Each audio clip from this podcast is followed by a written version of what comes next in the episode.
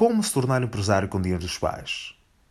Um livro de Eddie Freire, autor angolano, que tem como objetivo instruir todos os jovens, e não só, a terem um conhecimento adequado sobre o gerenciamento financeiro pessoal, de modos a criarem sustentabilidade própria.